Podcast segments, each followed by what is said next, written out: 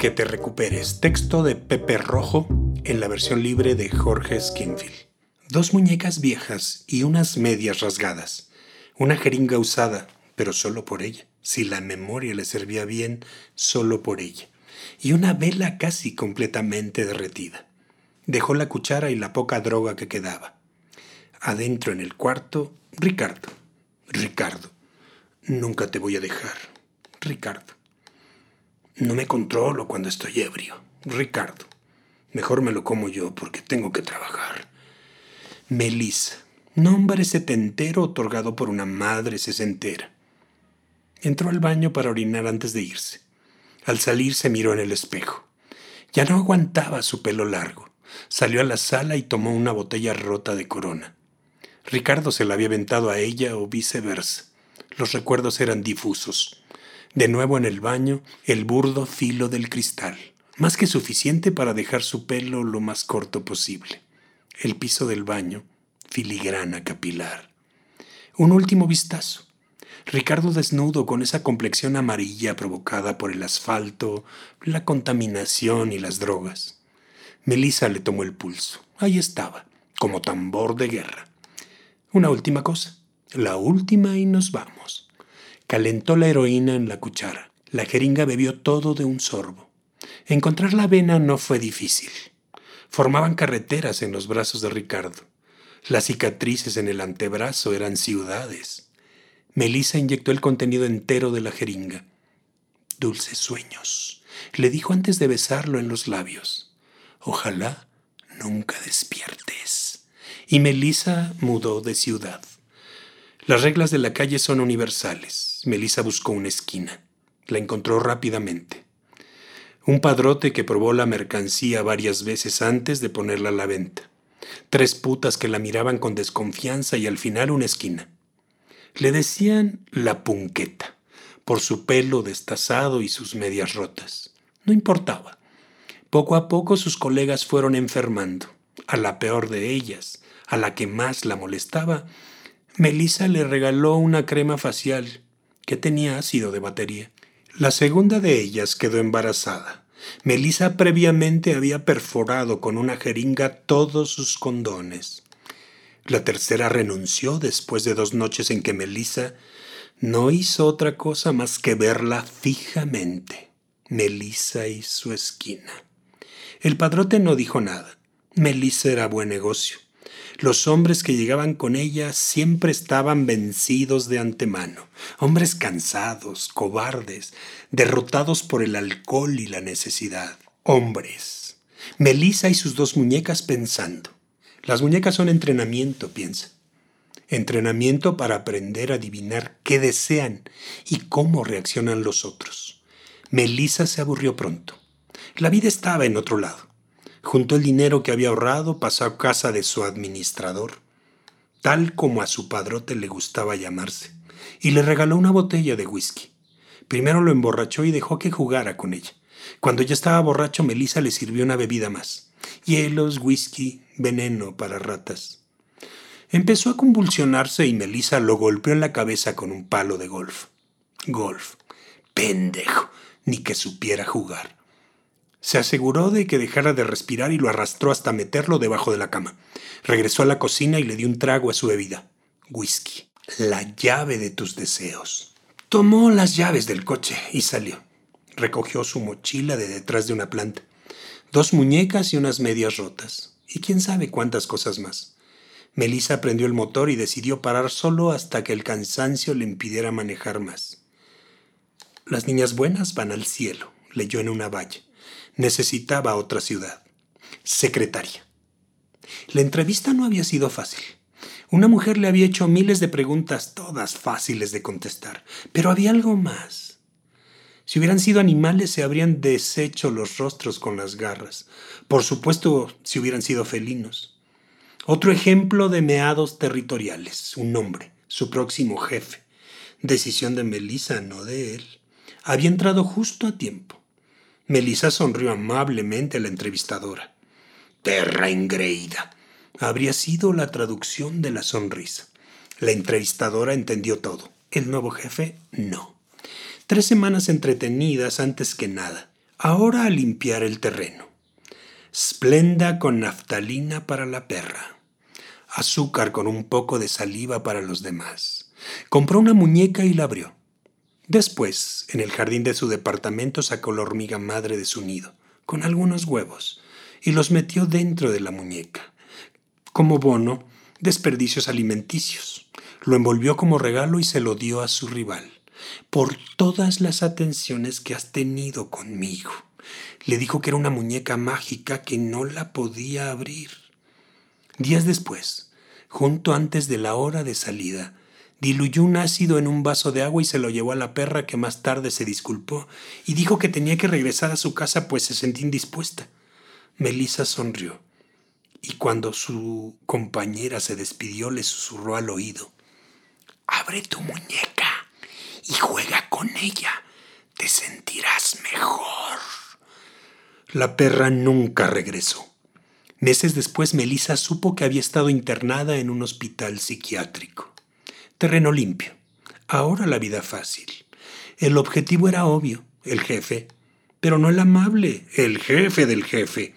Los primeros pasos simples pero tediosos. Hacer bien el trabajo, bien el café, mezclarlo con algo de orina, cargar una poca en un frasco dentro de su bolsa, coquetear lo suficiente, como para que parezca inconsciente. Otro mes, cambio de oficina. El jefe, como todos los jefes, 40 años, a medio divorcio, preguntándose a dónde había ido su juventud. El resto fue fácil mostrar un poco de cuerpo accidentalmente. Tú sabes, estás tan ocupada trabajando que no te has dado cuenta que se te desabrochó un botón de la blusa. Darle señales de que él te preocupa a nivel personal. Esconder algodones con tu perfume en su escritorio. Hacer como si escucharas las elaboradas quejas contra su esposa. Trabajar hasta tarde. Simple rutina. Archiva. No hay nadie en la oficina. Casi nadie. El jefe la mira más que de costumbre. Hmm. Bien, hoy es el día. Primero un poco de sangre en el labial. Benditas jeringas. La saliva nunca es suficiente. Después las preguntas adecuadas. Y el jefe se destapa como una botella de vino espumoso barato, salpicando todo de sus problemas. La besa le hace promesas. Melisa con sangre en los labios, tímida, preocupada.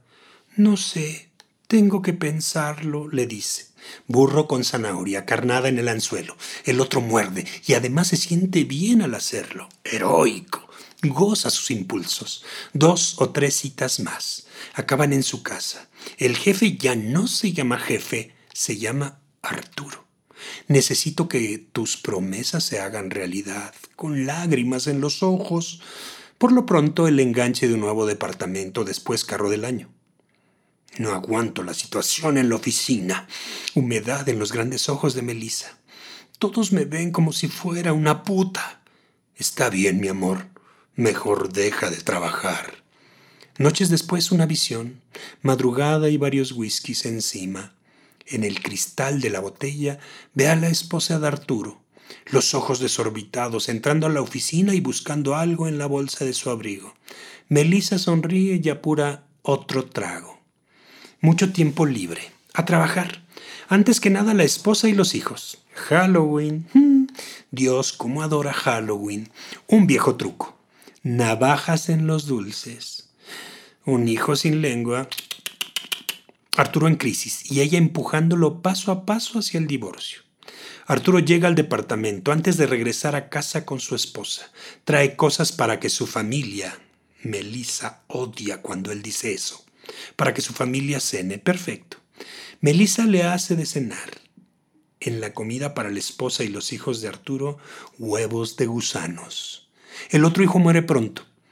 La esposa al borde de la locura y el dolor. Arturo se deshila poco a poco. Necesitamos seguridad, mi amor, antes que nada.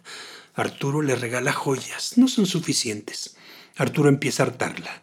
Come de su mano como un perrito faldero. Melissa le deja en la ropa señales de que solo otra mujer podría leer. Días más tarde la esposa de Arturo toca el timbre. Melissa la esperaba. Pendeja, llegaste a mi casa, eres mía. Gritos y reclamos, Melissa ríe. Llanto y lágrimas, Melissa ríe aún más. La esposa se va y Melissa recoge del sillón unos cuantos cabellos que dejó, más que suficientes.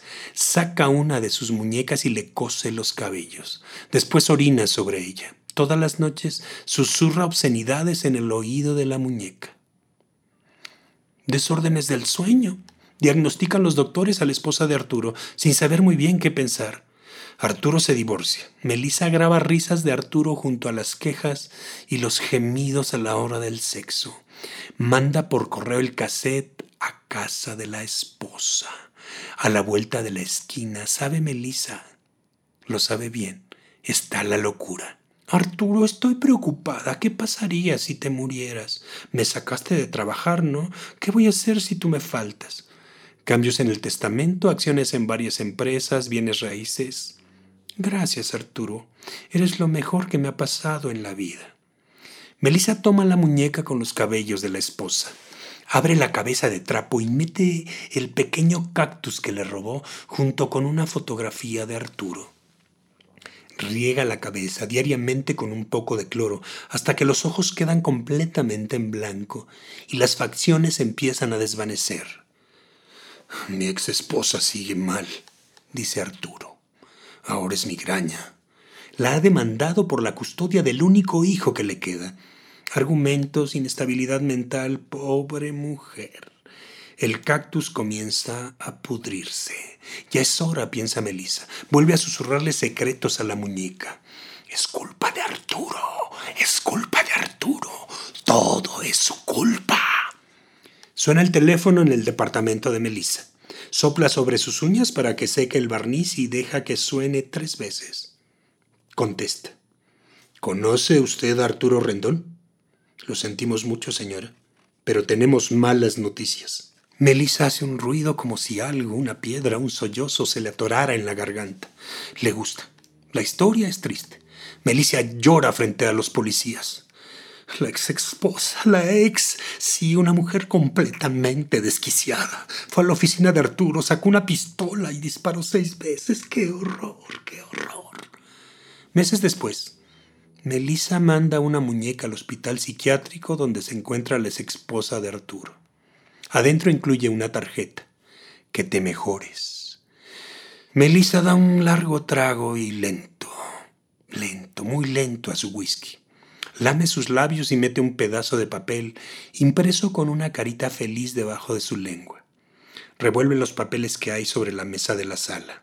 Oficialmente es una mujer rica. Muñecas. Voy a invertir en muñecas. Nunca pasan de moda. En el escritorio las polaroids de Ricardo, del Padrote y de Arturo. Pobrecitos, piensa Melissa melancólica. Pero a todos los he querido. A mi manera. Melissa se acuesta en el sillón. Da otro trago a su whisky y aspira el humo del cigarro. Abraza la única muñeca que le queda y cierra, cierra los ojos.